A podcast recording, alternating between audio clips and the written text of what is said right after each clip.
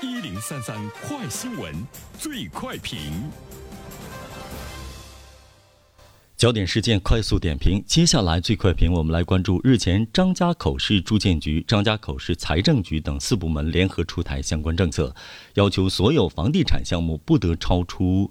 备案价格对外销售，已经取得预售许可的项目呢，不得低于成本进行销售；新取得预售许可的项目，不得低于备案价格的百分之八十五销售。据了解呢，该市房价下跌百分之四十，仍未见底。关于房价，我们听听袁生的观点。你好，袁生。你好，晨曦。张家口的房价呢，已经下跌了百分之四十，还是在喋喋不休。当地的这个政府呢，通过啊出台相关的政策，其实是出台了一个限价令，地产市场的限跌令，应该最近呢不是很陌生。呃，除了这个张家口之外的话呢，其实现在在全国来说，已经有呃八九个城市在直接出台了限跌令啊，像岳阳啊，我记得我们评论过岳阳、桂林、昆明、沈阳、江阴。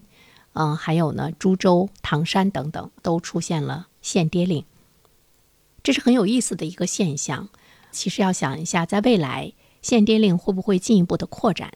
就是说，会有越来越多的城市陷入到呢限跌令的这个行列中来。呃，因为现在呢，我们还没有看到国家的态度。如果说它不容忍这种状态出现的话，地方政府出台了限跌令的话呢，比如说从住建部的角度上来讲，它应该呢是制止。这么长时间的关于地产市场的比较严格的宏观调控，就是不要让房价呢大幅度的上涨，成为老百姓呢买不起的价格。经济也不要对呢房地产有更多的这样一种依赖，一直呢是被这个调控啊、限贷呀、限购啊等等这样的政策呢紧紧的抓住神经，呃，房住不炒等等。从中央政府的角度上来讲呢。不希望呢，就是经济下行的时候，像以前那样再用这个启动房地产市场、放松的房地产市场，再来呢把经济下行的这个势头给拖住啊。尤其是在去年，我们看到新冠疫情这么严峻的状态之中，呃，我们一直呢是咬住呢这一点不放，就是不再用呢房地产来呢这个拉动了经济的这个增长。呃，在这样的一系列的严控的这个举措之下，其实对于很多的老百姓来说，它产生了一个预期，就是他预期呢房价会是下跌，他预期呢房价呢会是越来越便宜。所以对于地产市场来讲，这个预期呢就是它未来的一个价格的走势。而且在地产市场来说的话呢，我们老百姓呢是呃买涨呃不买跌的。所以呢，像一些。三四线的城市，那么当他们的居民对地产未来的这个价格预期是下跌的话，那当然购买的人就会越来越少。那么当然，当地的这个房地产的价格呢，就会呃开始呢出现这个下降啊。我们也在说，其实地产价格的下降呢，不单单是三四线的城市哈，包括一线城市、热点的二线城市，在政府的这个政策的严格的调控之下，呃，尤其是二手房的价格，其实。它的这个交易，包括交易量，包括呢量价齐跌等等这种状态，也不是呢很陌生。但是三四线城市呢会有一些承受不了，这个呢是我们现在看到的一种普遍的现象。比如说我们说到的张家口，张家口呢它的房价已经下跌了百分之四十，当地政府呢有一些坐不住了，于是呢就开始说，为了稳定房价，为了更好的来保护呢这个购房者的利益，呃，对市场呢发出来了。限制你呢，这个房价的下跌的幅度。大家可能会有一个疑问：我们老百姓觉得你房价越便宜越好啊，我可以买嘛？大家欢呼雀跃嘛？怎么你限跌？你是来保护我们老百姓的权益呢？限制它降价是为了保护呢购房者的权益？不知道这个理由大家是不是可以呢接受？其实对于张家口这座城市来说的话呢，它的房价的前一段时间的上涨已经是非常的虚高了啊，从五六千元。一平涨到了一万多一平。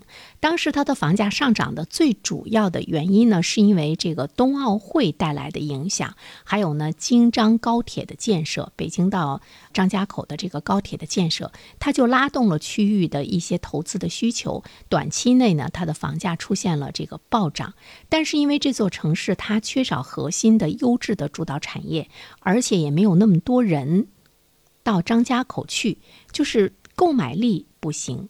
当时短期的上涨是在炒概念，但是没有呢非常强大的购买力，它对于外来人口的吸附能力呢不是很强，所以它的房价现在在这种调控措施之下，在老百姓的预期下跌的这样的一个市场的预期心理之下，它下跌百分之四十，应该呢是一种。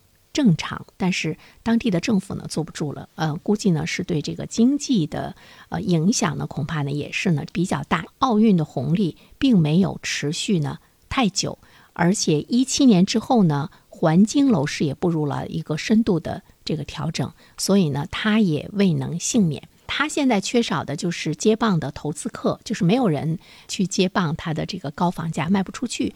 最主要的呢，其实就是两点：你没有核心的产业，没有人到你那儿去，没有人接棒来买，那当然呢就要出现下行。因为对于房地产商来讲，他房建好了之后在那儿空着，没有人这个买，他的资金是需要流动的，所以他可以薄利多销。当然。对于大多数老百姓来说是受益的，但是当地政府呢不允许了。现在限跌令也是陷入到了一个争议的漩涡。但是我们注意到，包括张家界在内，我刚才说到的，就是有好几个三四线的城市也都开始呃间接或者是直接的出台了限跌令。当然是它有它背后的原因，这些呃政府呃当地的政府都是说我们要稳。房价就是我们要稳房地产市场。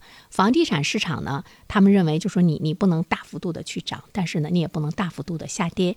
但是我们试问一下，当时从这个五六千涨到一万多的时候，那可真是一个大幅度的上涨。但是当地的政府好像并没有限制呢这种大幅度的上涨，限制房价大幅度的上涨一直是中央政府的一致的这样一个态度。所以从这个限跌令来讲，我个人觉得呢。它应该是对未来的这个发展前景，包括人口的呃进入的这些。城市比较渺茫的这样的一些城市，它的房价呢往下走是一个必然的呢一种呢这个趋势，呃，但是呢我们也要看一下呢中央政府的态度，就是对各个地方政府的限跌令是不是还继续保持沉默？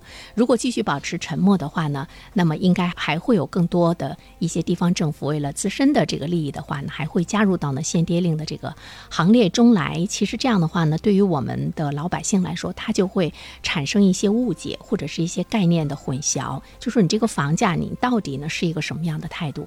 但我们现在看到的呢，就是说基本上是保持在一个稳定的主线之下，就是不让你大幅度的上涨，但是呢也不能大幅度的下降。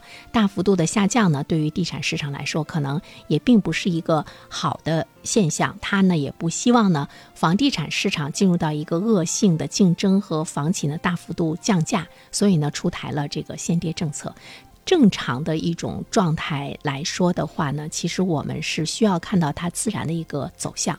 不过，我们也觉得这个市场其实它并没有完全的是一个自然的走向，无论是对于它的涨还是跌。但是呢，出现限跌的措施也是当前房地产市场分化比较明显体现啊。我们看到呢，的确是未来没有更多前景的这些城市，它一定呢这个房价呢是要走下行的这个通道。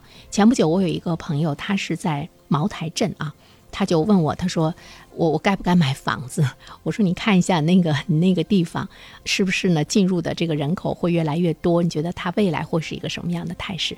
但是他提出来了一个非常有意思的问题，他说：“我公积金里有特别多的钱，我不去买房子的话，我干嘛？”我说：“那那你可以买，如果是刚性的，就是想住的话，无论什么时候呢，都可以呢去买。所以我觉得呢，更需要一个更好的一个明显的一个态度，就是限跌令是不是让它有进一步的这个呃扩大，以免呢人们对于限跌令传递出来的信息有更多的一种误解。好了，晨曦，感谢原生，各位听友，大家好，我是原生。最近我解读的《人性的弱点》这本书在喜马拉雅上线了。欢迎大家前去收听。如果你想听到我解读的更多的书籍，欢迎关注原声读书小程序。谢谢你。